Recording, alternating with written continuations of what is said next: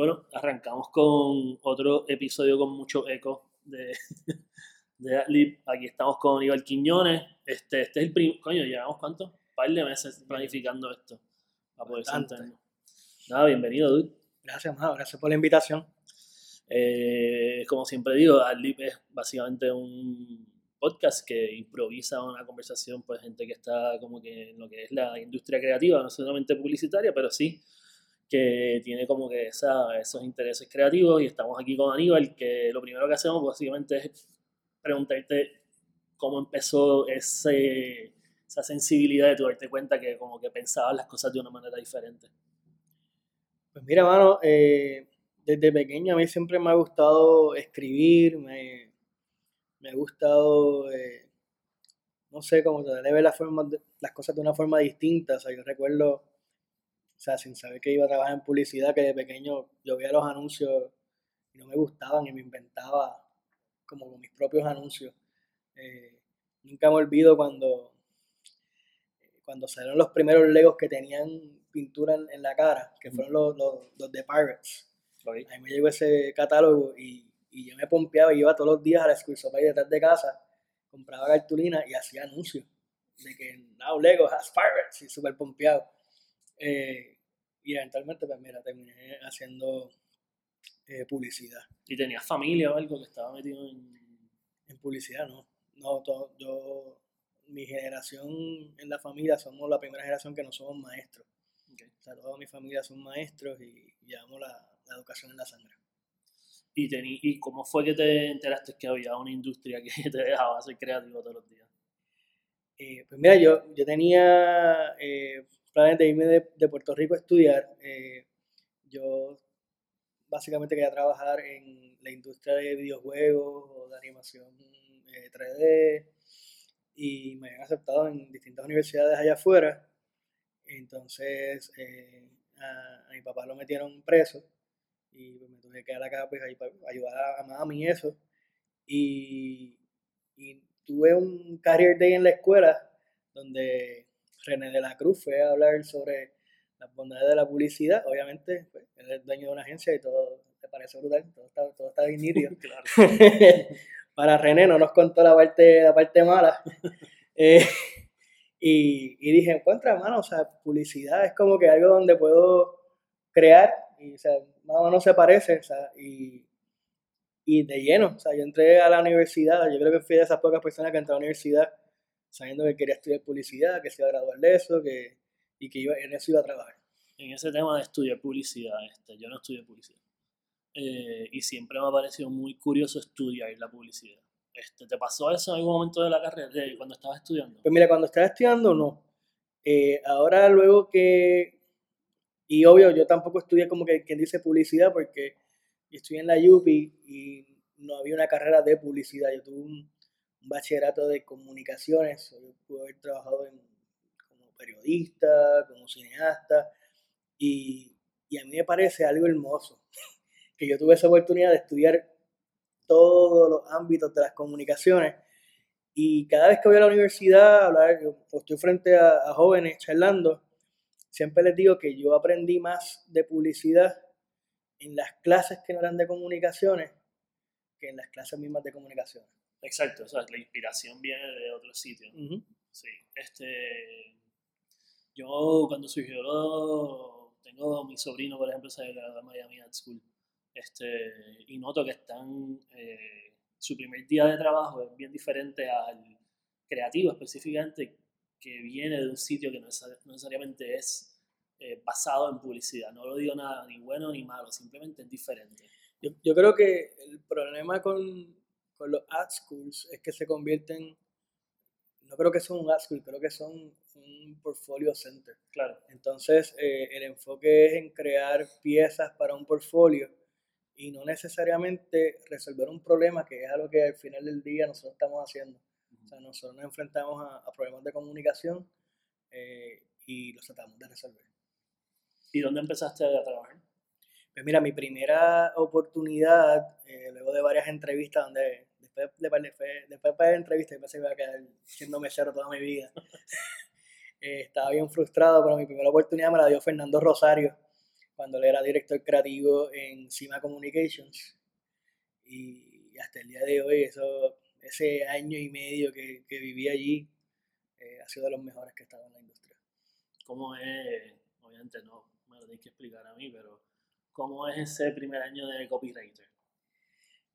Mira, era bien divertido. Eh, eh, era bien cool, porque yo me acuerdo que yo guardaba todos los anuncios. Todos los anuncios los guardaba, estaba súper pompeado, porque yo veía algo que había hecho. Titular de Shopper, yes, fui yo.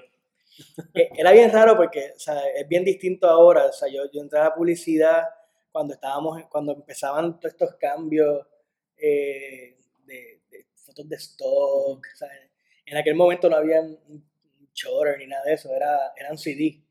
Yo me acuerdo que yo decía que parte de mi trabajo era sentarme en, a ver los papelitos de los CD, a ver de qué forma yo podía combinar esas imágenes que teníamos en el CD para crear algo nuevo. Eso era, era bien entretenido. Eh, mi primer anuncio, me acuerdo que fue eh, una felicitación de Mazda para el primer retiro de Tito Trinidad. Ese fue mi, mi, primer, primer anuncio. Diablo, wow, ¿te acuerdas de este primer job? Está bueno. Eh, no, verdad, verdad, súper interesante y, tuve la dicha de que tuve una, una dupla eh, bien veterana. Mi dupla era Dani Dandrich, Dani te amo. Eh, y, y de verdad que, o sea, hasta el día de hoy, o sea, recuerdo ese, ese tiempo con, con mucha alegría. ¿Y después qué hiciste en términos de la carrera?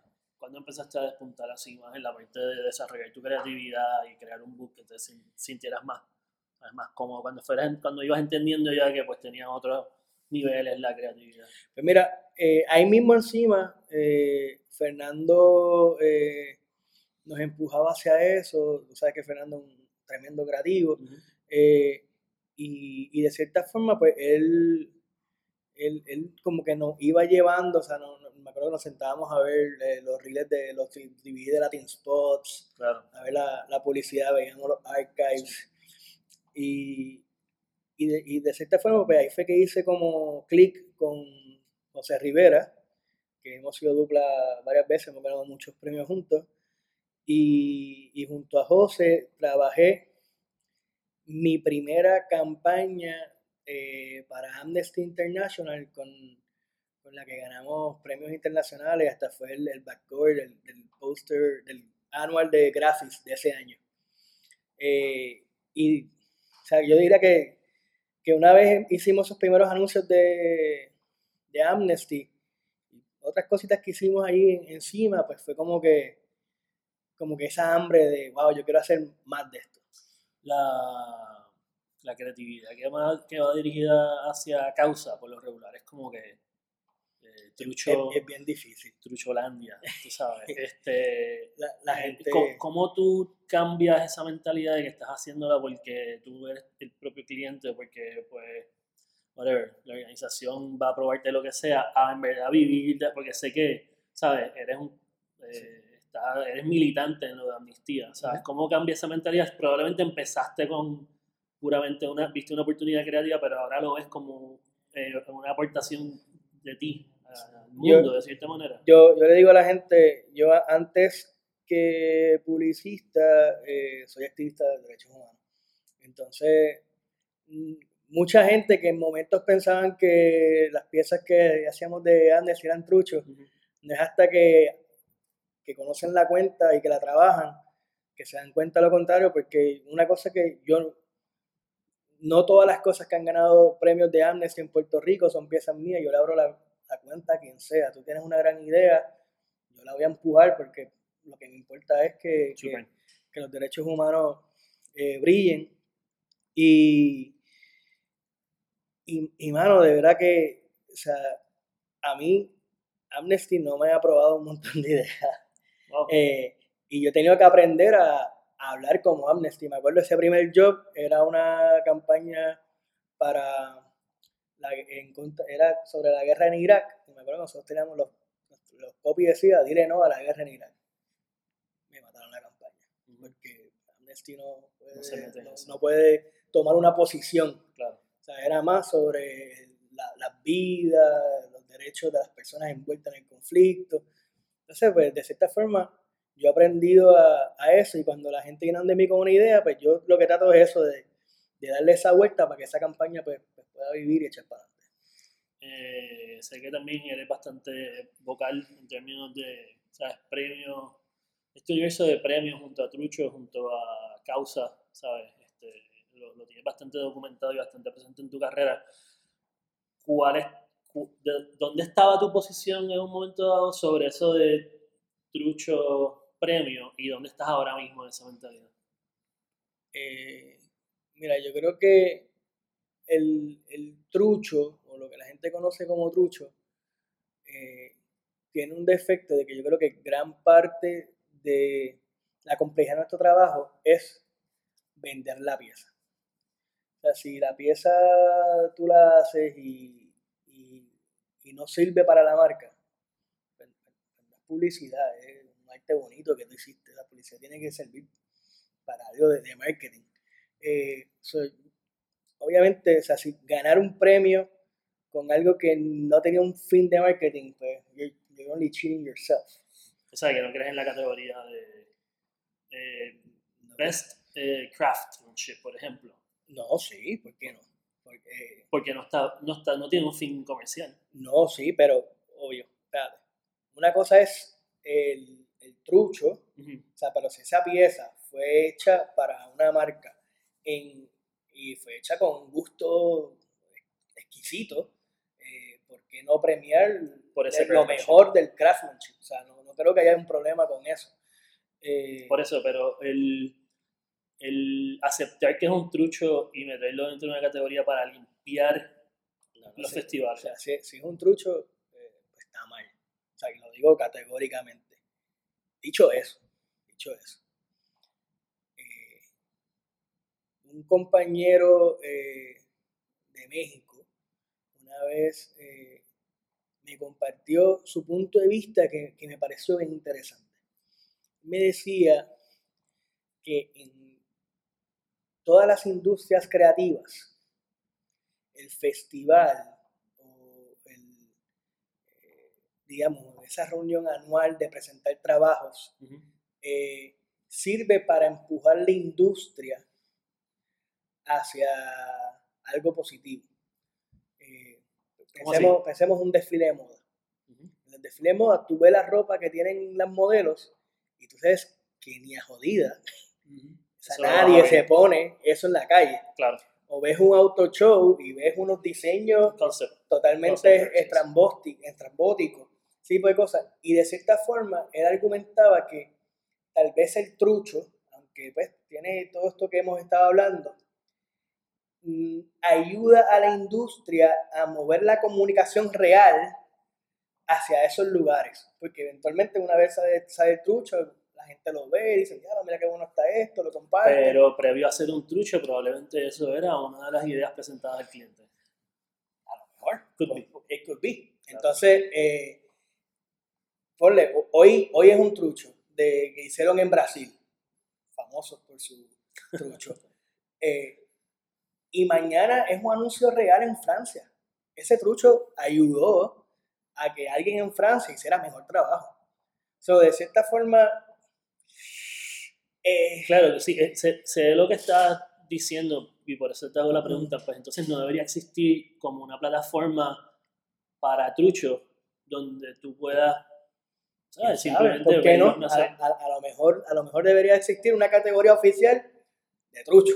Un festival de trucho. Festival de trucho. Que oye, estoy seguro tú que le, tú, tú, le, tú, le ven, tú le vendes a Canes la idea de hacer una categoría de trucho y se hacen ricos. Sí, seguro que se sí. hacen ricos. Sí, sobre todo un león de trucho. Un león de trucho debe ser bien interesante tenerlo en tu, en tu oficina. Y, y sigue oye, aún así, quiero dejar bien claro.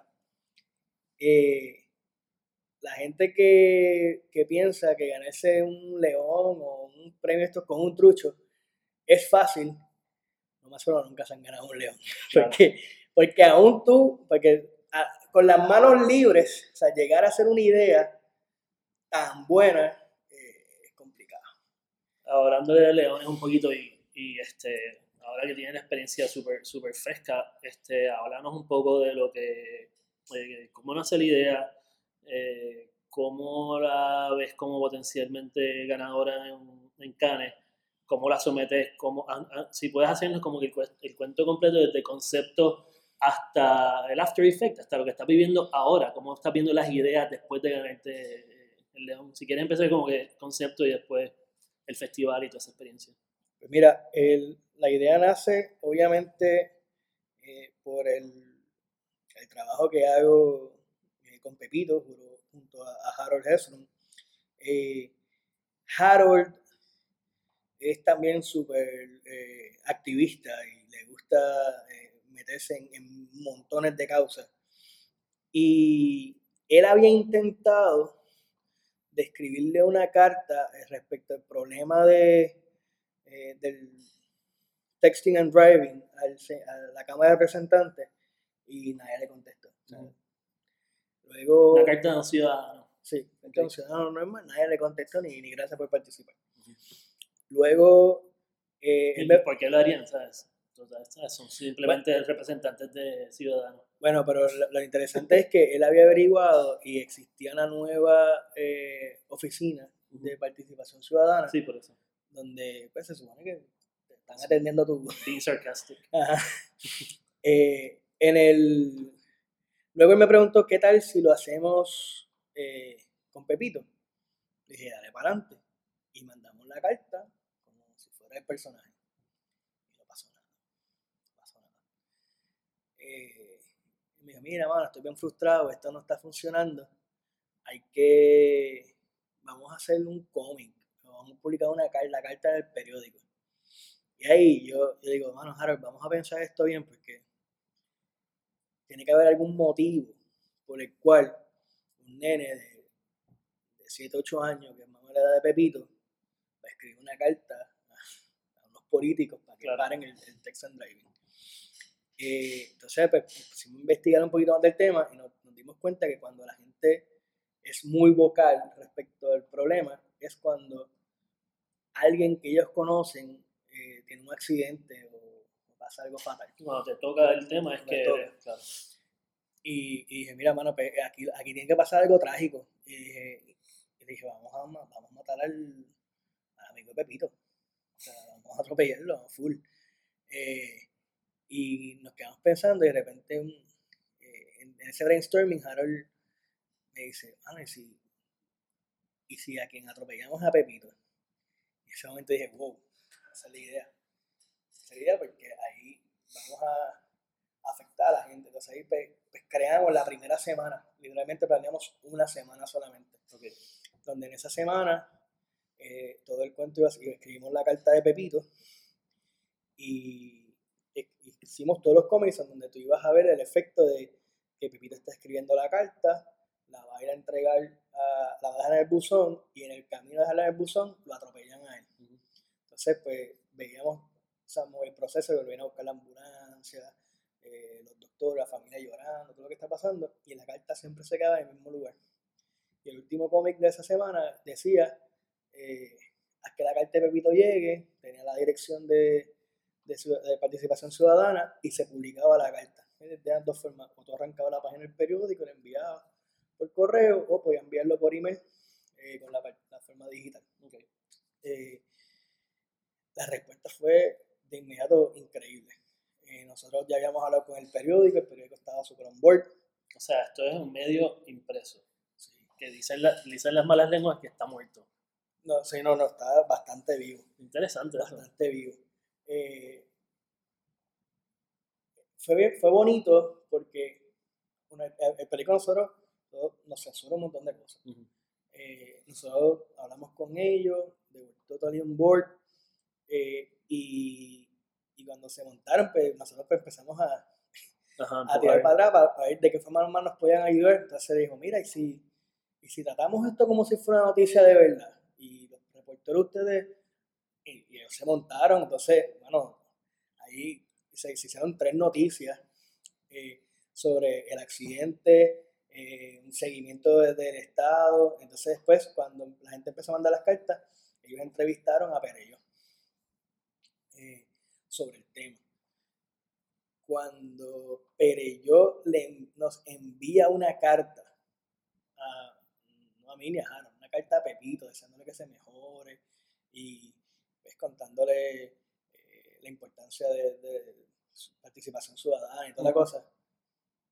Ahí fue que nosotros dijimos, o sea, esa fue la primera vez que, que yo como que mira a Harold le dije, ok, luego aquí tenemos un caso aquí. Todo es, this is, something.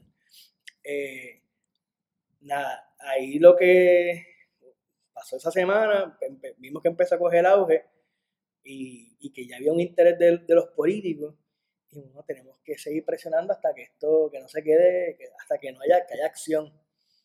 Y ¿cómo hacemos para seguir estirando este chicle? Y dijo, pues, mira, vamos a dejar en Pepito en coma hasta que los políticos tomen acción. Tomamos esa decisión y fue una decisión bien firme. Eh, yo y Harold también momentos llegamos a estar asustados porque bueno, pues, de cierta forma apostamos el cómic, digo, claro, aquí, se puede acabar. Sí, sí, sí. Eh, y empezamos a hacer algo que yo creo que, que tuvo también mucha importancia, que fue que todos los cómics que seguían, o sea, estamos leyendo el cómic de Pepito, Pepito no está, entonces empezamos a ver en el cómic cómo afecta la vida de la gente alrededor de esa persona que sufre el, el, accidente. Y veíamos lo que pasaba en la escuela, lo que pasaba en su familia. Eh, habían eh, cómics que bueno, la gente me escribía llorando, o sea, yo lloré, cuando, cuando lo escribí yo lloré, o sea, era, mi favorito fue eh, hay un chiste recurrente en el, cómic que Pepito nunca logra parar el camión de los mantecados. Entonces, eh, en uno de los cómics, el, señor de los camiones de los mantecados eh, estaba afuera esperando a Pepito del hospital a que se logró, logró parar el... te lo digo y voy a Sí, sí.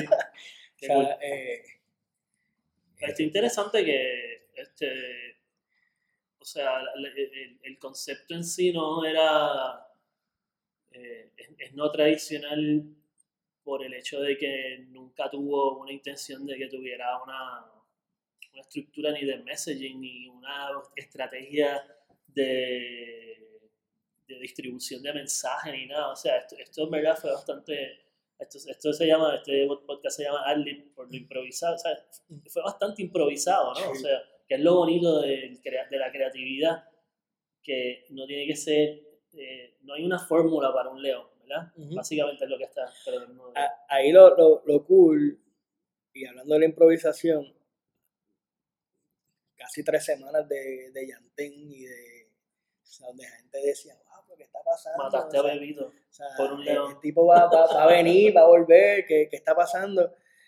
Y nosotros pues, obviamente con nuestro interés que el cómic continúe. Claro.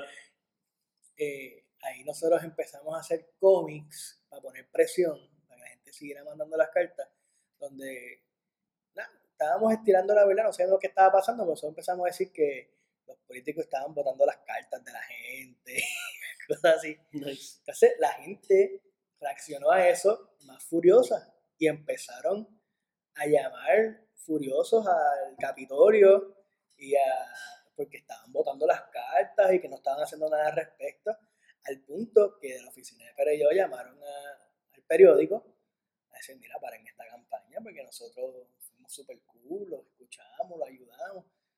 Y el periódico nos llamó, mira, ¿qué está pasando? Y eso, no, nosotros no vamos a parar. Que ellos que cambien la ley, que es lo que tienen que hacer. Eh, y el, fin de la campaña era ese, cambiar una ley. era cambiar la ley. y eso no, y eso en términos de, de una pieza ganadora, este, ¿tú lo ves como una tendencia existente o creciente en términos de una idea que en realidad transforme. Si esta campaña no hubiese, no hubiese, cambiado la ley, sería. hubiese sido una campaña. Eh, lo que la hace ganadora es eso. Tú, o sea, te, digo con la, eh, con la esperanza de que esto lo escuche gente que está ¿verdad? No necesariamente yo, yo, no pienso que tú te despiertas toda la mañana diciendo, ¿sabes qué idea voy a hacer para ganarme un premio? Pero me interesa como que, ¿sabes? Tu comentario o, lo que piensas sobre, sobre el, y tú y yo hemos hablado de esto anteriormente, la, la razón de ser de un creativo, ¿sabes? No puede ser hacer campaña, ¿sabes? Creo que eso... Eh, ¿sabes? No es por romantizar la posición, pero eh, la, verdad es que creo que tenemos potencial, y esto sí que lo hemos hablado, para estar en reuniones de ventas, de mercadeo, de distribución, o sea, la mente creativa, eh, como dicen que usamos, creo que es el 10% del cerebro, pues a veces me da el feeling de que creativo se usa 10 para 10% de la verdadera eh, razón de ser de nuestra, pues, de la mente que nos dieron y que nacimos con ella y que la desarrollamos en esta industria. Mira, eh, esto, yo creo que la, mayor prueba es, y volviendo a lo que te dije ahorita, esto nunca fue una campaña. Esto fue una forma de nosotros resolver un problema. Eh, el problema de Tax and Drive. y, la forma en que nosotros encontramos que podíamos aportar a eso era logrando un cambio en la ley. Claro. Eh, y hacia eso se movió este, digamos, no, fue un movimiento, vamos a decir, este, este esfuerzo eh, de dos comic book writers, eh, que la gente pues, pues, lo sintió, lo sintió muy suyo, y se unieron y, lo adoptaron como de ellos. Entonces yo creo que ahí está la diferencia entre una campaña y, realmente resolver un problema. Cuando, cuando, tú te acercas hacia lo que sea que vayas a hacer, en busca de resolver un problema, ahí es que vas a, realmente lograr algo grande y, positivo y relevante. Las campañas, más se, acaban. Eh, estoy súper de acuerdo. Este, pero también creo que el, el proceso, o sea, el, punto de partida de un problema, como en este caso era, eh, el problema es que hay una ley, o no hay una ley, eh, o hay que cambiar una ley. Eh, normalmente yo creo que o sea, la gente iría a un legislador a cambiar la ley. Este, y, y lo, lo trató de poner en un problem solution format también para marcas y para marcas potenciales, marcas en crecimiento, marcas que están stagnant, o sea, que están en neutro hace años, eh, que quizás la solución, al igual que ustedes lo hicieron de una manera muy propia, ¿verdad? No fue un cliente ni nada. Los clientes también pueden simplemente ir a donde par de creativos y decir, bueno, este es el problema que estamos teniendo. O sea, eso es lo que me parece interesante de tu case study. ¿Sabes? Que, que es una manera bien atípica. Por ejemplo, si hubiera nacido de la legislatura, llamar a Harold y Aníbal, eso hubiera sido algo, es, debería, primero que debería ser algo estándar en la legislatura. Pienso que estaría interesante. Eh, al igual que en las estructuras este de corporaciones, tener un board de creativos no afiliados necesariamente a una, a una disciplina específica. me, me, parece que la, la, compañía que haga eso va a ser bien exitosa, lo estás viendo, estás viendo en, leading agencies, eh, perdón, agencies no, eh, corporations, por ejemplo, como Facebook. De repente ahora metió un montón de creativos súper talentosos a, a, dirigir su, su marca, o sea, y, ¿no? lo que están buscando es la forma en hacer más dinero. Claro, sí. Eh, sí, sí, o pero sea, al tener, al tener creativos allí pueden ver de, de una forma fresca esos problemas que, es pues, que usualmente todo el mundo termina resolviéndolos de la misma forma. Eh, sí, están acostumbrados al mismo fin, o sea, el mismo, el mismo propósito. Además de, de Canes, este, ¿qué es lo que Pepito? En el caso de Pepito. ¿Cuál, es el cliente de Pepito? ¿Cómo lo someten? lo sometemos eh, como GFR. Porque acuérdate que Pepito eh, pues, es un cómic eh, de primera hora. Claro. Entonces eh, se somete eh, a través de Publications and Media. Entonces compite. Eh, en, su primer festival fue Cannes, o sea, no compitió en Cúspide ni en los festivales que lanzan antes. compitió en cuatro festivales, me parece. Compitió en Cannes, en Clio, en, en El Ojo de Iberoamérica y en London International. En Cannes eh, obtuvo seis finalistas. De esos seis finalistas eh, logró un bronce y un plata. El bronce fue en la categoría de promo. De hecho, me cuentan ahí insiders que tenía de, no el de Puerto Rico, de otros países, eh, que llegó a tener dos premios en esa categoría, pero ellos se mandaron dando premios y tuvieron que cut back. Entonces, eh, pues sacrificaron uno de los premios de, de Pepito. Y consiguió un plata en media. Entonces, en Clio eh, no, no, logró premio, solamente finalista. En el Ojo de Iberoamérica entiendo que consiguió un plata y tres bronces. Y la gran sorpresa, eh, que para mí fue súper orgulloso, fue en London International. London consiguió un plata y tres oros. en categorías bien interesante. La, curiosamente, la plata fue el que más me gustó, porque es eh, una categoría, ellos miden distinto esa categoría, pues, déjenme ver cómo... Eh, no me acuerdo el nombre de la categoría, pero la forma en que esa categoría se juzga es la relevancia cultural de la idea. Entonces, si la idea tuvo un impacto en la cultura de, del lugar donde se hizo, pues, pues tiene premio. es súper relevante esa, o sea, esa definición, ¿verdad? O sea, es como una idea eh, afecta y cambia el ambiente donde vive esa idea, tú sabes. Este ah, es, era integration. Lo que integration para nosotros puede ser como que, ah, que, que está en distintas categorías. Integration. Actual integration en la, la conversación de una cultura. Qué interesante. Eh, otra cosa interesante para mí de, London es, son los jurados. O sea, sabemos que todos los, festival, pues, todos los festivales son festivales. Tienen representación de diferentes agencias. O sea, no solamente tienen representación de diferentes agencias, sino que, que se salen de las agencias. Entran gente de cine, entra gente de... Esto London. Ajá, de, de compañías, de Facebook. De, o sea, y, y que las piezas nosotros hayan ganado en categorías donde mentes creativas más allá de la publicidad, hayan reconocido el valor de la idea, pues realmente pues, nos, llena mucho de orgullo. ¿Cómo esto, o sea, ya ganas esos premios, ya este, cambias de agencia, ¿verdad? Estabas en Macan y ahora estás en, en Contactica. ¿Cómo afecta el day to day, el filtro diario tuyo después de ganar esos premios hacia las ideas? Mira, yo creo que el, si lo afecta. yo, yo, creo que no afecta en nada. Mi, mi forma de, de, hacer publicidad antes y después de Pepito es la misma. yo creo que todo el mundo tiene su tipo de idea. Eh, y pues eso de Pepito, pues, o sea, si tú ves mi book, es, como que... Se parece a ti. se parece a mí. ¿no? Eh, y creo que, que lo, o sea, se ha continuado, por ejemplo, con las cosas que, que he podido hasta ahora hacer en, en Contactica, que es un cambio bien, bien grande.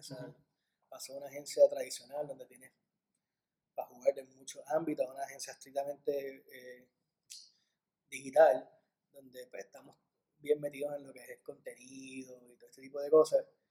Entonces, por ejemplo, acá, eh, o sea, si ves cosas que he hecho acá como el, el caso de Keila Hernández, pues, pues ves que es más o menos el mismo tipo de ideas.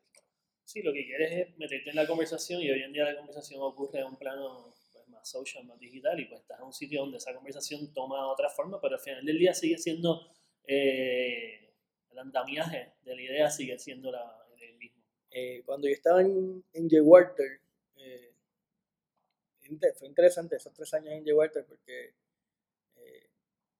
cuando yo estaba allá todavía J. Walter no era el, el J. Walter de hoy que tiene todos esos premios y, nos ha puesto tan arriba en términos de publicidad en el mundo.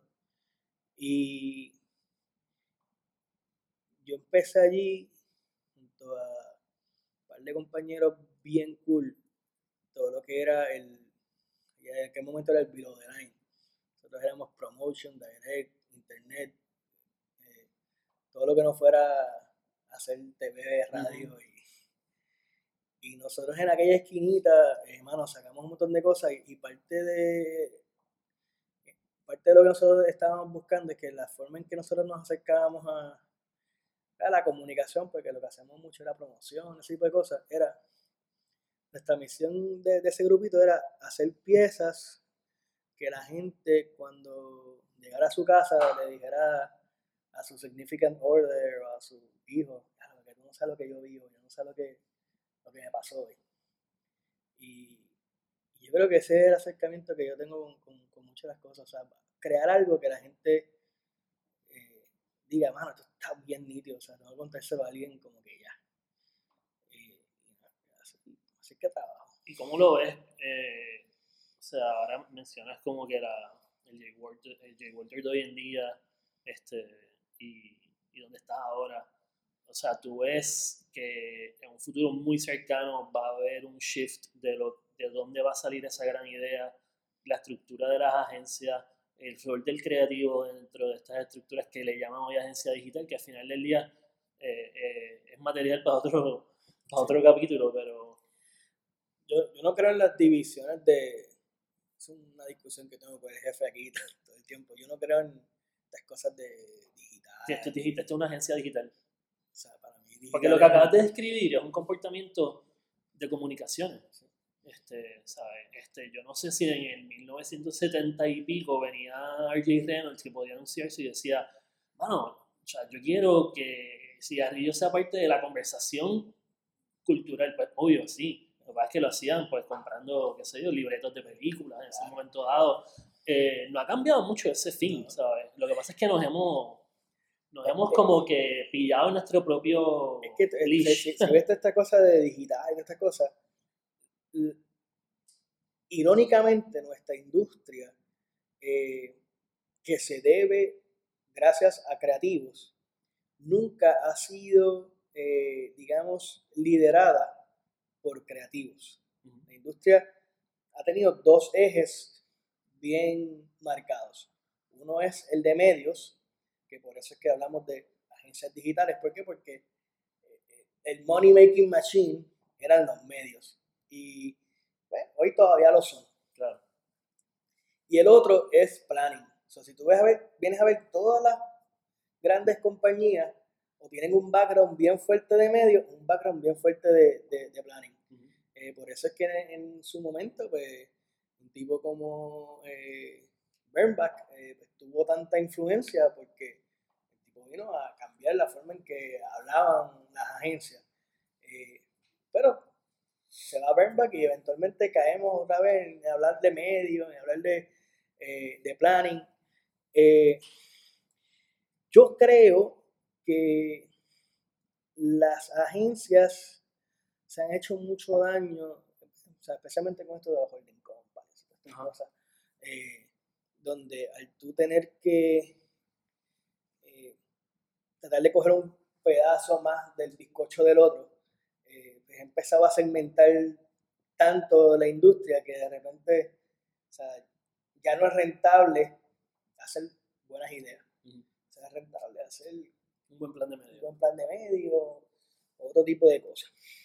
Digo, también yo pienso que, ¿sabes? Esto hace par de años atrás, cuando Alejandro, Alejandro Rosado, cuando la creatividad empezó a salir de medio, era una gran oportunidad, era lo que le llaman un segue era un gran segue para coger a todos estos clientes y decir, eh, entiende lo que estamos tratando de decir, la creatividad eh, Se, se, derrama en todas las disciplinas. Ahí lo interesante, ese caso de, de, nuestra historia en particular, Alejandro es un, un, gran ejemplo de lo que hablábamos ahorita, de un creativo en una, eh, en una oficina que no es una agencia de publicidad haciendo un gran trabajo de resolver problemas con ideas. Claro. Eh, lamentablemente, pues, pues, lo perdimos. O sea, el tipo es súper bueno. se lo llevaron para otro lado. Eh, pero eh, es eso de, de, cuántas ideas Alejandro pudo vender. porque yo estoy bien seguro de que posiblemente él venía con grandes ideas y el cliente acá estaba esperando el flowchart. O sea, eh, eh, es complicado. Yo creo que, que, esa parte yo, no una yo no creo que sea tan complicado. Yo creo que eh, una de las cosas que yo siempre veo es como que eh, cuando me dicen, no es que ella o él se fueron del lado del cliente, yo hago como que, qué éxito, mano, porque eso significa que ah, tenemos como que gente allá adentro que van a ser súper subversivos y van a decir, mira, gente, en las agencias piensan que los clientes tienen que entender que esta disciplina de creatividad va más allá de que se siente el director creativo, este tipo de cosas. So, vamos a darle la oportunidad, ¿sabes? A medios, a experiencia, a otras disciplinas, a, a explorar una creatividad, unas soluciones que nosotros tenemos. Pero no pasa. ¿Sabes? Toda esta gente se va del lado del cliente y se convierte en, En cliente. cliente. No, pero, venga, también hay que ser justo con la gente porque respondes a, a, las cosas que van a mantener tu empleo, tu cheque tus cosas. Eh, pero dicho eso, ta- también mucha de esa gente que, no todos, pero alguna de la gente que, que se va del lado del cliente no necesariamente son la- los más fanáticos de, de las ideas. Bueno, te digo a la gente que tú, ¿sabes? Que tú apuestas, que tú le apuestas y le dices como que contra, tú sabes, qué chévere. Pero, pero bueno, ahí, Y yo quiero- y yo ahí quiero te diría, si, una- si tú eh, ves a ver muchos de, esas, muchos de esos publicitarios que se fueron del lado del cliente y que hoy son dirigen su departamento de mercadeo, yo sí pienso que están haciendo el esfuerzo. O sea, no es casualidad de que eh, cuando yo empecé esto en el 2002, solamente en esta industria, en aquel momento solamente había un león eh, para Puerto Rico, que era ese primer león de TV de, de Nissan, Ujú. eh, y que hoy hayamos tenido todo este camino recorrido. Claro. Yo creo que, que tiene que ver mucho eso con, con toda esa gente eh, No, buena. tiene, tiene que ver también con que gana- gana- va ganando credibilidad, ¿no? Tú sabes, también, ¿sabes? Yo creo que tú te sientas ahora en una mesa y tienes dentro de la, dentro de la matrícula, si lo ves como la matrícula, hay una matrícula que tiene mayor credibilidad porque tiene pues, esos premios por alguna razón, no sé, pienso que puede ser una, una razón por la cual tengas más leones. Aparte de eso, que, que- premios también o sea, e- ese cambio, al- meterse esa gente de, publicidad en, en- en los clientes y gente de marketing, o sea, muchas veces aquí en marketing antes era como que el, el conserje que empezaba en la compañía, llevaba 30 años, o sea, no Ah, de ponlo en mer- ponlo en mercadeo. el mercadero, metían ahí el vendedor, o sea, y, y no tenían ese, pues, digamos, ese conocimiento sobre de qué se trata eh, el marketing como tal. ¿Y cómo lo ves ahora? O sea, hablamos un poquito de verdad del pasado y, de, y del presente. ¿Cómo tú ves esto ahora moving on? ¿Sabes qué oportunidades ves? ¿Dónde ves que la creatividad tiene más espacio para crecer fuera del departamento? Es lo que quiero decir. Pues, mira, yo creo que el, el futuro de nosotros como creativos está en crear productos. Y, y no solamente me refiero a, a un producto Tangible. eh, tangible de, para una marca en específico, Claro. sino como agencias debemos crear eh, productos que podamos vender a, a múltiples clientes eh, y ponerle la etiqueta. O sea, digamos, como, qué sé yo, Goya, pues, cambia la etiqueta y le pone casera, cambia la etiqueta y le pone Great Value, pero es la misma lata de habichuela. Claro. ¿no? Eh, y de buscarle que nosotros, nosotros podemos crear productos, coño, ideas para las agencias. O sea, somos, llevamos, esta industria lleva más de 100 años haciendo ideas para otra gente. Sí. O sea, ideas para las agencias. Eh, y, las No, agencias, para las agencias eh, en términos de auto, ¿sabes? Self, eh, anunciarse ellas mismas. no, no es de, de ¿Qué quieres anunciarse, decir? sino porque, por ejemplo, cuando yo estaba en J. Walter, entre las cosas que, que trabajaba dirigiendo el departamento de promociones, que a mí se me ocurrió con el equipo, la idea de hacer un Comic Con.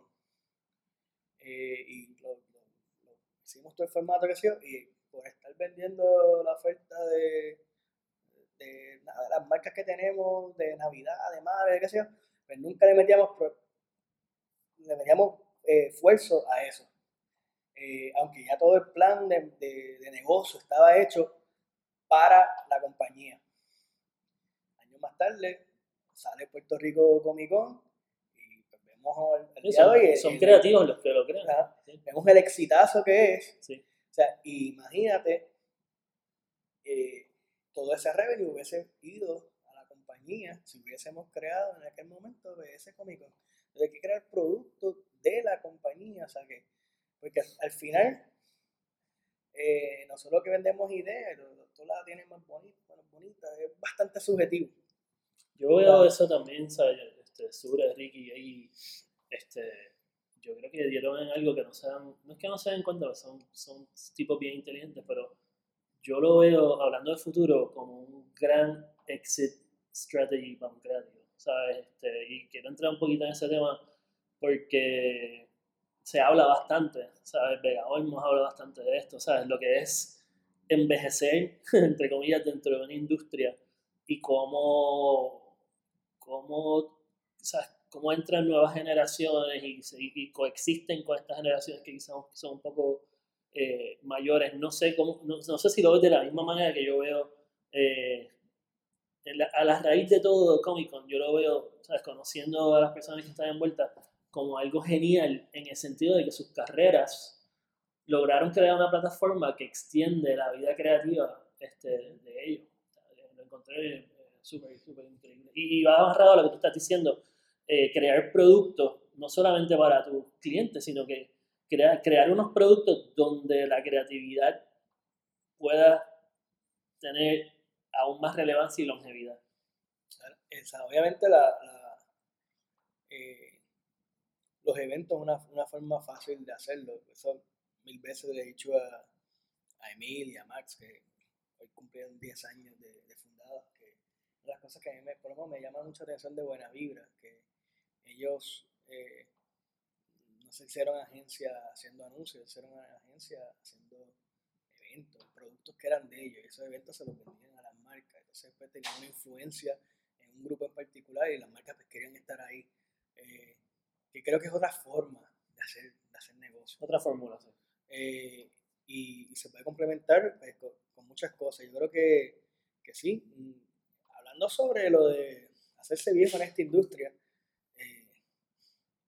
que es, como que medio triste.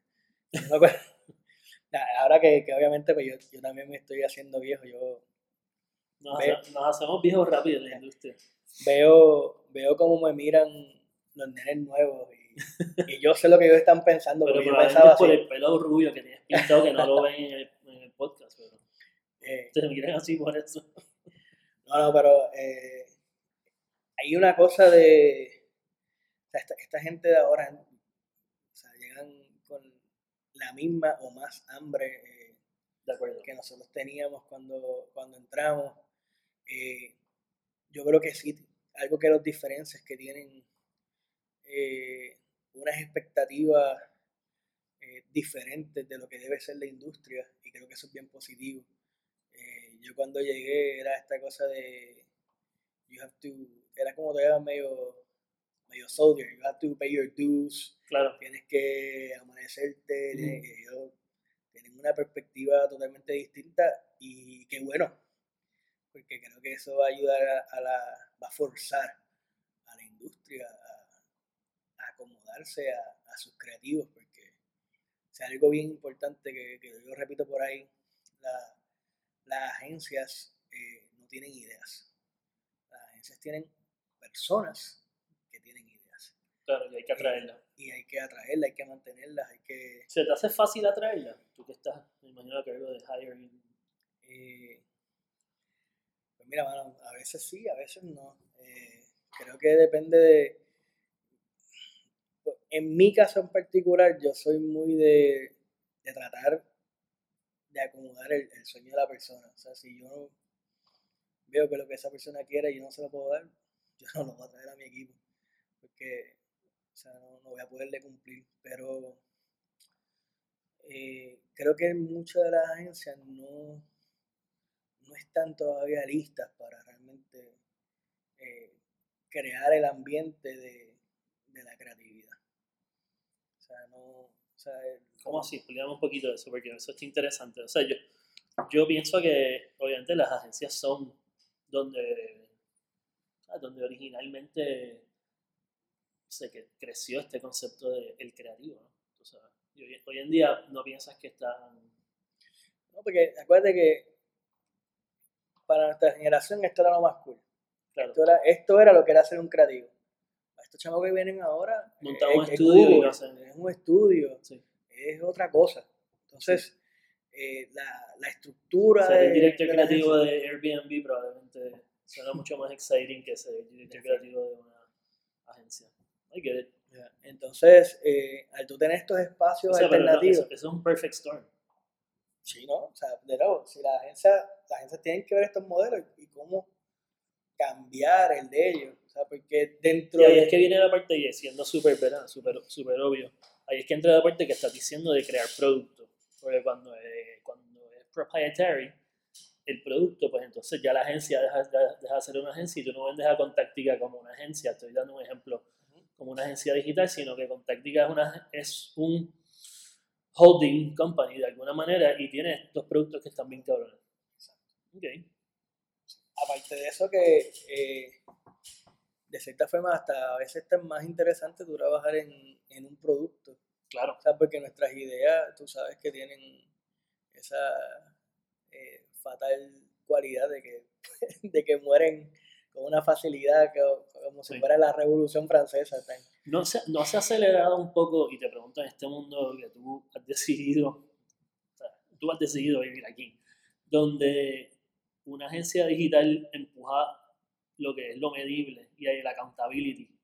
O sea, lo medible es real time. O sea, en el caso de Expedia, toda esta gente ya es real time. O sea, eh, entre comillas, si tu creatividad funciona o no. Real time. Versus lo romántico que puede ser una idea. O sea, cómo tú vives en este mundo de KPIs versus ideas eh, memorables y que son parte de la cultura. Que ser parte de la cultura y de una conversación puede tomar tiempo y puede ser completamente antimedible.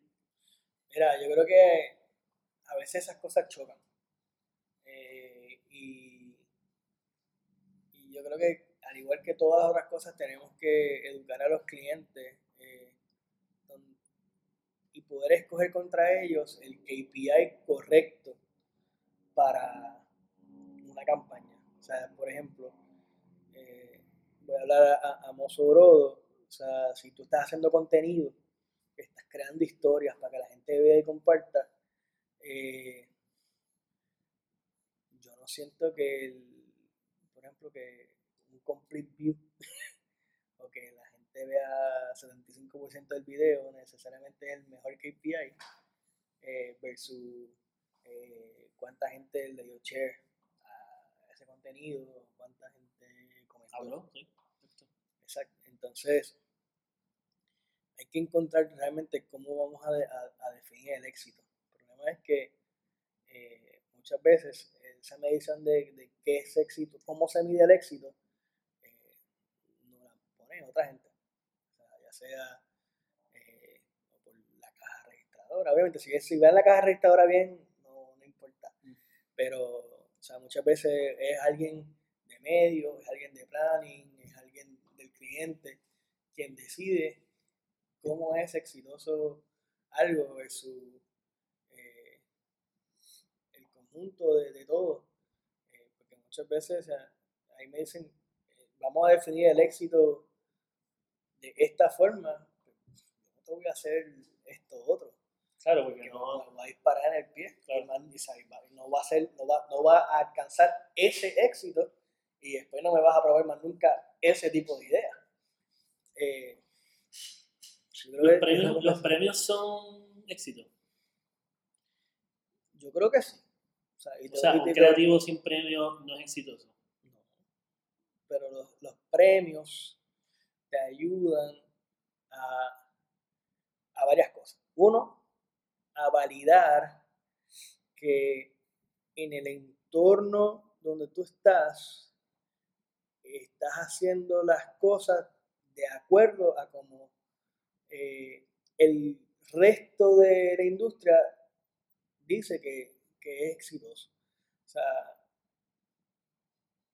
¿La industria global o.? O sea, la industria completa, pues, globalmente. O sea, porque, venga, los creativos de aquí con premios los buscan de todas partes. No es de, eso es así. no es de aquí nada más. Eh, yo creo que es, o sea, tú tienes que siempre trabajar dentro de los códigos eh, de tu industria y si nuestra industria dice que ganarse un león es lo mejor que hay, debes aspirar a ganarte un león. Eh, si fuera ganarte un EFI, a ganarte un EFI. Por eso, y, eso, y ese, es el, ese es el segue perfecto. Entonces, hoy en día yo debo contratar a alguien que en su book no tiene ni un premio, pero tiene unos eh, ejemplos de efectividad digital altísimos. Depende de lo que tú vayas a lo que estés buscando, brother. O sea, depende. Porque eh, yo creo que mm, no necesariamente tiene que ser creativo versus efectivo. O sea, si tú vienes a ver los EFI, te vas a encontrar, te vas a encontrar prácticamente todas las, casi todos los casos, de alguna forma u otra, ganaron ya en Cannes, en Liga. Eh, son muy pocos los que solamente están en el EFI en más ningún otro lugar. Amarrados a efectividad. O sea, que de, cierta, eh, de nuevo, son soluciones a problemas muy ingeniosas, que si tú lo si tú coges el caso y le das un poquito de brillo, lo bajas a dos minutos y lo metes en Canex, yo estoy seguro que va a ganar también. No, creo que este año, hablando un poquito local, creo que Cuspide va a meter una categoría de, de, efectividad. Este, y creo que, ¿sabes? No he entrevistado a nadie todavía, ni he visto a nadie en entrevista, ¿sabes? No he visto ningún artículo, pero creo que es por ese mismo tema, ¿sabes? De que la creatividad sí se puede medir, o sea, sí hay ideas dentro de la efectividad, sea, hay una evolución y un willingness a reconocer eso. Y a darle un premio que sea creativo. Es un premio creativo, o sea, es un FI. ¿A quién se lo lleva, verdad? O sea, esa es la pregunta más interesante. Yo creo que se lo lleva la marca. Yo la marca. Yo creo que esto, o sea, sí, los, los creativos, o sea, y nuevo, volvemos a lo que es la publicidad.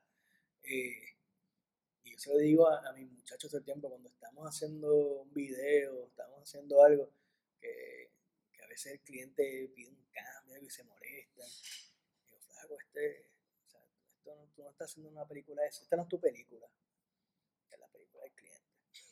Claro. O sea, y, y todos nuestros premios, sí, los pensamos nosotros, pensamos las ideas, pensamos las soluciones, las trabajamos, le hicimos el craft. Es un gran trabajo en equipo, pero es un, es un premio de la mano Claro. Un premio de la marca. Y, y sin esa marca, sería, estaríamos compitiendo por, qué sé yo, por un Oscar, no por, no por un eh, León. Que también puede ser, o sea, tú ves todos los publishers moviéndose a, esa generación de contenido que en verdad, ¿sabes? Este, Amazon acaba con Oscars ahora hoy en día. O sea, yo creo que las plataformas eh, de ahora y las que se proyectan a futuro sí te van a dar una oportunidad de que tú con esa pieza te ganes un, ¿sabes? un short, short film. Claro, este, podemos ganar, hemos visto aquí de, con, eh, agencias locales ganando Emmys y ganando Grammys y ganando otras cosas. Eh, así que, que, yo creo que hay espacio para. No. Como, como quien dice, o sea, pues yo sometí a Pepito a, a los Pulitzer, ese era el premio que yo no me quería ganar. Wow. Porque yo decía, nada Claro, porque esa es la categoría. Eh, eh, o sea, en las categorías que sometiste, que es media, pues el Pulitzer es the ultimate award en eso. Eh, y te llamaron y te dijeron, ¿qué caras vas a hacer aquí? No, cambiaron feo. pero sí, ha sido interesante, o sea, cuando tú empiezas a trabajar otro tipo de cosas y, y, puedes entrar en otros terrenos y, o sea, expande tu, tu, visión como creativo, o sea, forma de, medir éxito. O sea, para mí, hasta el día de hoy, para mí el éxito más grande es yo escuchar a gente hablando de, de bueno, en que yo trabajé. Eso para mí es como que la cosa más brutal que existe. Sí, porque te metiste en esa, en esa conversación. Eh, así que, y nada, y fuera de eso, mano, o sea, esta, esta industria de aquí local, eh, yo creo que somos privilegiados. Yo creo que o sea, yo admiro a tantos creativos de aquí y, todo el tiempo estoy rodeado de ideas que, que me dan envidia, que es como que ya no, eso no se me ocurre a mí. O sea, eh, yo creo que estamos, somos afortunados en eso y, y tenemos que empujar a, que no se caiga. O sea, en los momentos de crisis ¿Cómo, ¿Cómo es eso? O sea, ¿cómo es la comunicación de esa industria? Yo, sea, por ejemplo, ¿verdad? Por estar conectado por X o Y razón, aunque sea por, tú sabes, por Messenger. Eh, tú y yo hablamos bastante y igual pasa con mucha gente en la, en la industria y tienes cosas como, o sea, un ejemplo bien concreto es el equipo que enviaron a Londres de J. Walter a trabajar un par de pitches, tú sabes. Este, o sea, hay unas historias recientes que, que, que tú las ves y tú dices, coño, qué pena que, que eso se quede entre nosotros, porque, o sea, la industria creativa como industria que aporta a Puerto Rico, me parece que es, sabes que no mucha gente lo, lo conoce, o sea, eh, como yo siempre pienso, ¿verdad? Somos comunicadores y somos horribles en comunicarnos eh, en lo que hacemos, tú sabes, este, y los roles, ¿verdad? Más allá de, de lo que tiene ahora DDB en términos de su conexión con Latinoamérica, o sea, hay unas agencias eh, y unas personas muy específicas que están ampliando eh, la, la, presencia del talento eh, de Puerto Rico este, alrededor del mundo. Y, y, yo creo que eso es algo que, como que, we fail y por alguna razón lo que logra salir a la luz es el struggle de la asociación de agencias, este, eh, las diferencias que hay con Cúspide. Sea, yo, yo, no sé cómo, lo, cómo logramos crear ese balance, ¿verdad? Este, una de las cosas que, que pienso que, que, que hablaste ahorita de Buena Vibra, creo que una de las intenciones iniciales de ellos eh, involucrándose con la asociación era esa, sigue siendo esa, pero creo que hay espacio como que para, para explicarle ¿verdad? a la gente que, ¿sabes? En verdad es una industria que, que aporta eh, con, económicamente, ¿sabes? Yo creo que, que a veces no nos hemos creído todavía todo lo que hemos logrado porque ha sido un espacio bien corto de tiempo. Sí, ha sido hace eh, poco. Yo recuerdo cuando, eh, cuando Lixaida era directora creativa en, en J. Walter, eh, escuchaba a mucha gente que, que, la criticaba. Obviamente, esa persona jamás trabajó con Lixaida, pero esa es la, la mujer que más estrés creativo me ponía a mí, en términos de que en lo que yo sacaba una idea, ella sacaba como 10. De una velocidad mental increíble. Eh, pero decían, ah, es que Elixaida hace lo que diga Jaime, por ejemplo. Entonces, como que yo miraba a la gente como que, bueno, o sea, yo tengo puesto que si eh, estuviese en, Puerto Rico el, el, director regional de Guayanar, Silvia respondería, de alguna manera a la cultura. Pues claro, o sea, y, yo creo que en un momento nosotros como que no nos dimos cuenta que en Puerto Rico tenemos eh, al director creativo regional de JWT. Ya. No eh, nos dimos cuenta en su momento cuando Ori eh, fue la primera mujer en, en un FIAT directora creativa. No nos dimos cuenta eh, de la aportación de Silvia y de Quique eh, a la forma en que nosotros pensábamos las ideas. Todo el mundo empezó a pensar ideas como Silvia y como Quique. Sí. Eh, entonces...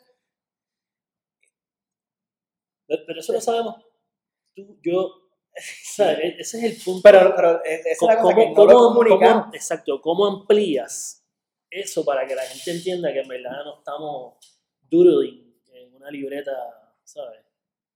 hay, hay, un bigger purpose. ¿Para quién se lo quieres comunicar? Porque yo creo que el primer problema es que no nos comunicamos nosotros mismos. Ok, vale, válido. No nos comunicamos nosotros mismos. Eh, no le damos la importancia a los logros que estamos teniendo. O sea, lo que tú dices. O sea, yo, yo creo que estamos yendo sin querer y siempre acabamos aquí, en este caso, sin dos tragos este, encima, eh, en el círculo, ¿no? O sea, tú y yo hemos hablado muchísimo de eso, o sea, y es, que al final del día no hay una entidad que nos represente, ¿sabes? Este, y que represente el producto creativo por el producto creativo. Y, y, y aquí otra vez mi mi gente no es caníbal, les tiene Sí, que nos tomó, ah, nos tomó una hora y cuatro minutos en... No, no, es caníbal, les tiene odio, pero también este tema. Es, es, es el, el tema de la asociación. O sea, oye, hace un año y pico, de repente de, de ADDB lo nombraron eh, una de las agencias especiales de Unilever, ese tipo de logros. Eso es para empapelar. eh, la Valdoriotti, eh, y salir todos corriendo, como ese, debería estar ahí, salir todos corriendo en nu por ahí eh, y dar esa noticia, pero se queda, se queda en un comunicado que manda la agencia y lo vemos en el Caribbean Business o en uno de esos medios que, qué sé yo, queremos nosotros. Nos, nos hablamos a nosotros mismos. Y ahí quedó. Yo creo que es un súper... Eh, eh, esta conversación empezó hablando de soluciones creativas, que no son necesariamente el cliché de un departamento creativo o de una persona creativa. Y yo creo que es una gran, eh, esta conversación que estamos teniendo ahora es una gran oportunidad de hacer un llamado, ¿sabes? De hacer el, el, open brief, el ultimate open, open brief a una, a una matrícula que estoy seguro que va a salir ideas eh, increíbles de cómo este, formamos parte de esa conversación. O sea, formamos parte de una conversación que insistimos en que sea negativa, eh, insistimos que la solución venga de un slogan, y no es por quitarle mérito, ¿verdad? Pero, o de un hashtag. O de un hashtag. Este, pero pienso que eh, debería ser una, creo que es una, es una es, es, un llamado este, sin querer, ¿verdad? O sea, de estar aquí hablando tú y yo solamente, a decir como que contra, o sea, estoy seguro que esos mismos este, threads que hacemos tripeándonos el hashtag o hablando positivo del trabajo propio nuestro, eh, mira lo que hicimos, mira el, el, el, trabajo que salió, lo podemos hacer sobre eso, ¿sabes? ¿Cómo, cómo, cómo logramos que el producto creativo sea eh, parte de esa solución. Sea, y tú lo ves en las leyes, hay intención, ¿sabes? Hay leyes que, que, ¿sabes? que están hechas expresamente a, a darle incentivos contributivos a, a, compañías montadas en los Estados Unidos para generar trabajo creativo en Puerto Rico. ¿sabes? Y, y no, no es como que una bandera nuestra, y debería serlo. O sea, yo creo que de ahí, ¿verdad? Yo he ido, actually, yo he ido personalmente a varias agencias porque tengo amigos en los Estados Unidos, este, diciendo como que, mano, mira, esto es un memo que hizo un pana mío que está durísimo en todas estas leyes, y esto tú puedes activarlo mañana, registrando una compañía de los Estados Unidos y contratándonos a nosotros, ¿sabes? En Puerto Rico, este, como, como ente creativo. Y eso, y eso debería ser, hoy en día, un generador de ingresos gigantesco. Y no lo es en parte porque yo creo que no hemos encontrado la fórmula para, bueno, aquí veo, o sea, un crucero, un muelle, ¿sabes? Es cuán, cuán palpable, cuán tangible puede ser ese producto para entender que nosotros sí somos o sea, un, un, lugar donde, donde la creatividad, ¿sabes? Y tú, tú has trabajado en los Estados Unidos, o sea, el producto creativo ahí es o sea, el day to day, no estoy hablando del que gana premios. Yo les voy a decir la, la verdad, yo fui a Estados Unidos y todo el que ha trabajado en Estados Unidos les puede decir exactamente lo mismo. Cuando tú llegas a una agencia allá, no importa la que sea, tú vas a decir, esta gente no son tan, no son tan inteligentes. o sea, y, y, nos admiran, nos admiran ¿por? Porque ellos en un proyecto, pues a veces están seis meses en un proyecto que nosotros tenemos que aquí nos dan el brief y ya a las 6 de la tarde está montado en un billboard.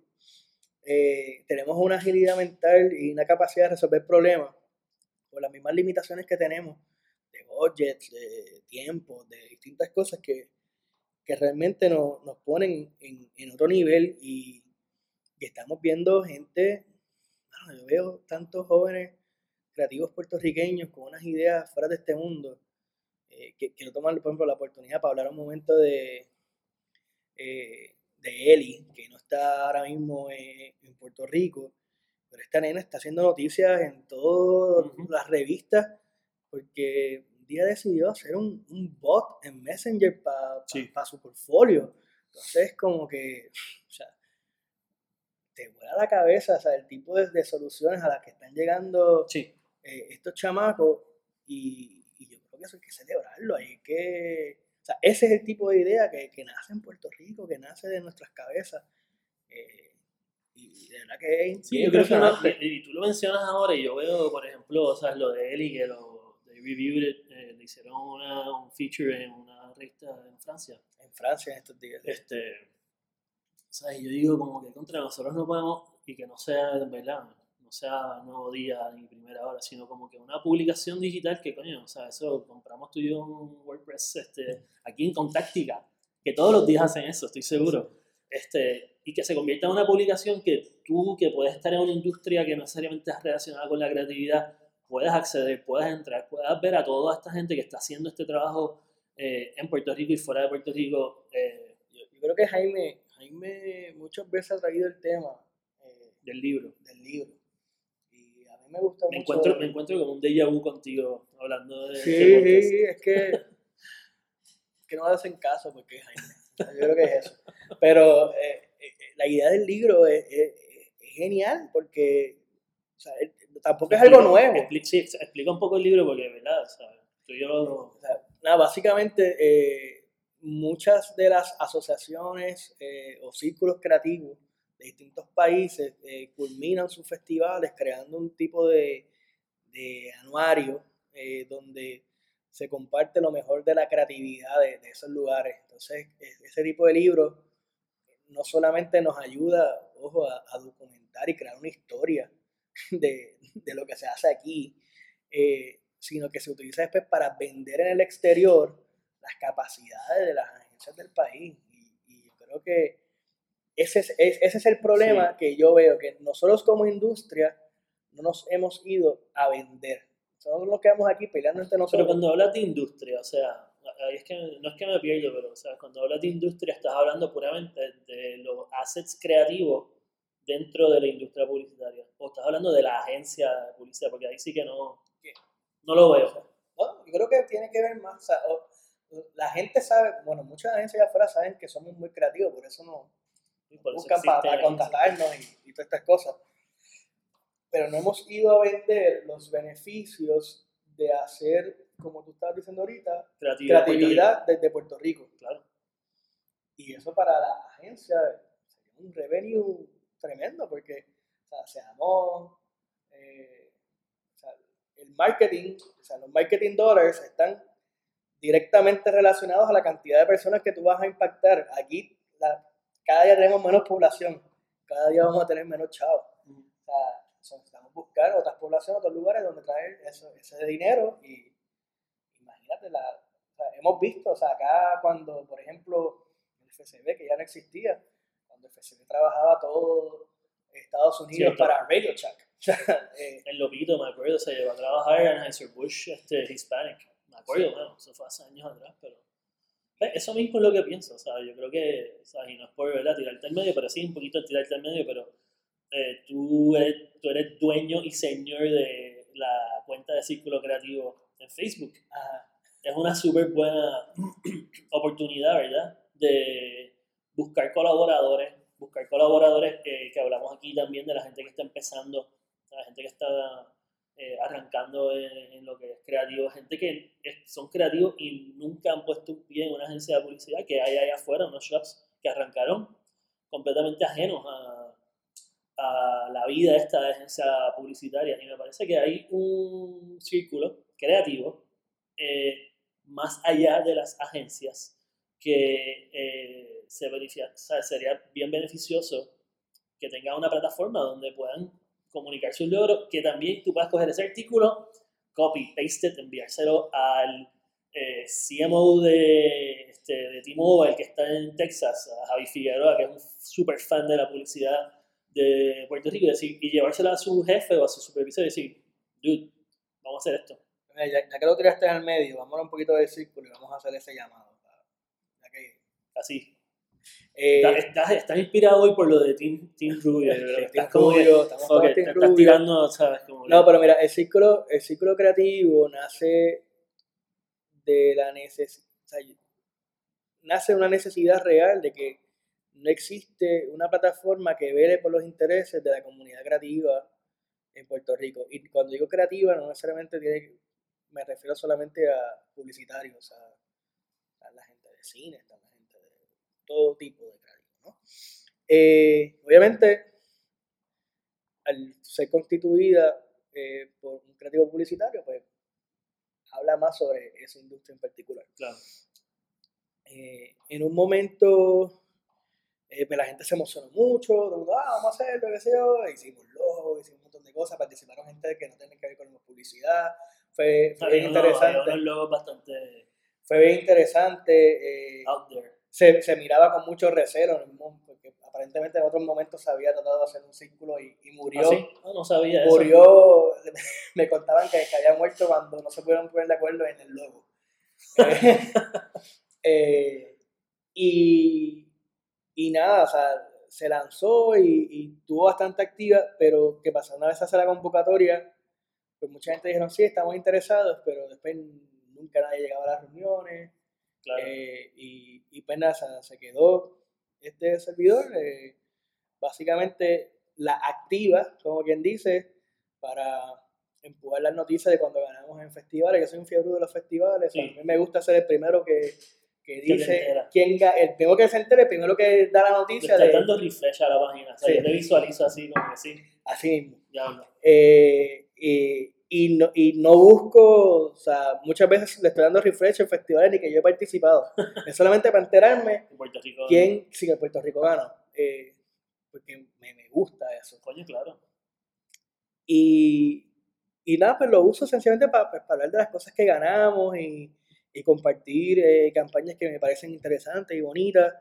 Eh, y, y- creo que está, he hecho alianzas, o sea, por ejemplo, en un momento llegué a establecer alguna alianza con eh, la Escuela de Creativos de Argentina, donde doy clases ahora, donde eh, estaban dispuestos a, a- dar un descuento a los creativos de Puerto Rico, si hacíamos clases completas, estudio extendido. eh, he logrado hacer alianzas con publicaciones, por ejemplo, cada vez que viene Cannes o algo así, pues nos- nosotros mandamos como un artículo de las piezas to watch y publican. Eh, O sea, que tiene. Son- es- son es legit. Es legit, pero sí, no, pero- no pero- disciplinado. O sea, para, sí. seguir así con el cliché de lo que es un creativo, pues no es disciplinado. no tiene ningún tipo de... o sea, la- no- vamos a decir, que no, no es que no sea disciplinado, porque es disciplinado cuando llega el momento. Pero no Es es, festivalero, es festivalero, es bastante festivalero. Yo creo que, de, de nuevo, necesita, necesita lo que tú dices, necesita esa gente que, Claro. que realmente quieran meterle mano, que dediquen tiempo, porque yo no lo tengo. Claro, sí. ya un montón de cosas. Estoy dispuesto a, a meterle más y, y de nuevo, esa página no es mía, o sea, eh, está asociada a mí, yo se la puedo dar a quien sea, o sea, es un, es un nombre dentro de Claro. Facebook, o sea, no, ahora mismo no es más nada que eso. Eh, yo quisiera que fuera mucho más, porque dentro de mí es, es- Yo también. es el es algo que, que necesitamos. Eh, una representación que, que nos hace falta, eh, yo creo que para que dejen de, de ver a creativo como la gente esa loca que viene en, Tichel y en tenis, Converse a la agencia, y, y que somos los, los que realmente movemos la industria. Perfecto. Pues gracias, mano. De. Este, me faltó una última pregunta que es la que se hace siempre en el LIP, que es que si tú tuvieras la verdad, el, don de traer, de traer de vuelta a la vida alguna figura histórica de la industria que te pudieras dar una cerveza, industria. ¿con quién lo harías? Yo lo limito a la industria porque si no, todo el mundo dice Jesucristo y es como que esto no es un, esto no es un podcast de ese tipo. Y tiene que ser alguien que se murió. Eh, ok, pues puedes volarlo, No. está bien, puedes volarlo, no que ser no sé, pero, a eh, wow. Puedes hacer un pari, no tienes que tener una persona. Mira, mano, yo, te voy a decir gente que yo siempre he querido conocer. Vamos a ver cómo aquí montamos. Eh, me quise dar un, una beer con, con Neil deGrasse Tyson. Eh, amo la ciencia y creo que eh, el estudio científico de las cosas algo que nos hace falta eh, como, como industria. Eh,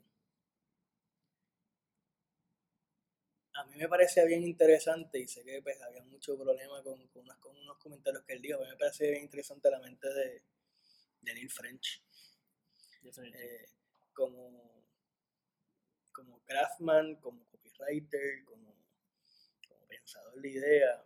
eh, identificaba mucho con, con su estilo cuando, cuando empecé en la, en la industria. Eh, tuve la, la suerte de trabajar ahora para él, eh, pero lo que era la combinación de Rob Riley, que fue mi jefe en Macan creativo, eh, Andrew Keller y, el tope de la pirámide Bogoski, Alex Bogoski, eh, porque ellos fueron la publicidad de los nenes de hoy no existía hasta que esos tres machos se juntaron y empezaron a hacer ellos, digamos, ellos fueron la, la segunda avenida de Bernbach Sí. en la publicidad eh, y, y era bien interesante. Yo, o sea, una vez tuve una entrevista con ellos, mano, y Rob Riley y Andrew Keller me entrevistaron y la, la forma en que ellos hacían sus casos era eh, los copywriters tenían que escribir comunicados de prensa de que iba a decir la, la, la prensa de la idea y Nice. así es que vendían o sea, y eso a mí como So, yo creo que con esa- esas personas o sea, es un buen happy hour, ¿verdad? un happy hour bastante interesante Gracias, brother. De nada